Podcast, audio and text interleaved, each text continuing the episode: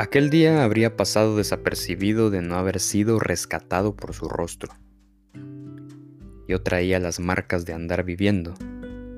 Ella escribió su nombre aquí, donde alguna vez hubo un corazón. En ese momento el oxígeno pasó a segundo plano y para seguir existiendo bastaba con escucharle decir lo que piensa de la vida.